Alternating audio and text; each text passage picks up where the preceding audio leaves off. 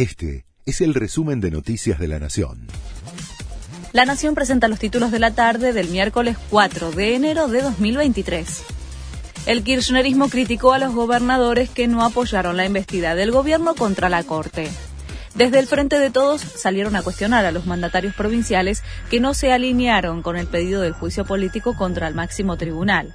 Pusieron el foco en los gobernadores que decidieron no asistir a la reunión en la Casa Rosada y sobre todo que optaron por evitar firmar el texto oficial que enviaron al Congreso. Sigue la polémica por la compra del gobierno de la provincia de gel íntimo. La adquisición es por 500 millones de pesos.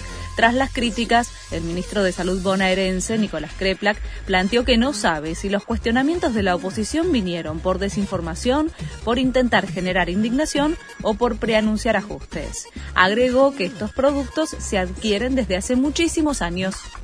En Mar del Plata se puede denunciar abusos y delitos de limpia vidrios y trapitos por WhatsApp. A los denunciantes se les sugiere acompañar videos y fotos que pueden sumar como evidencia.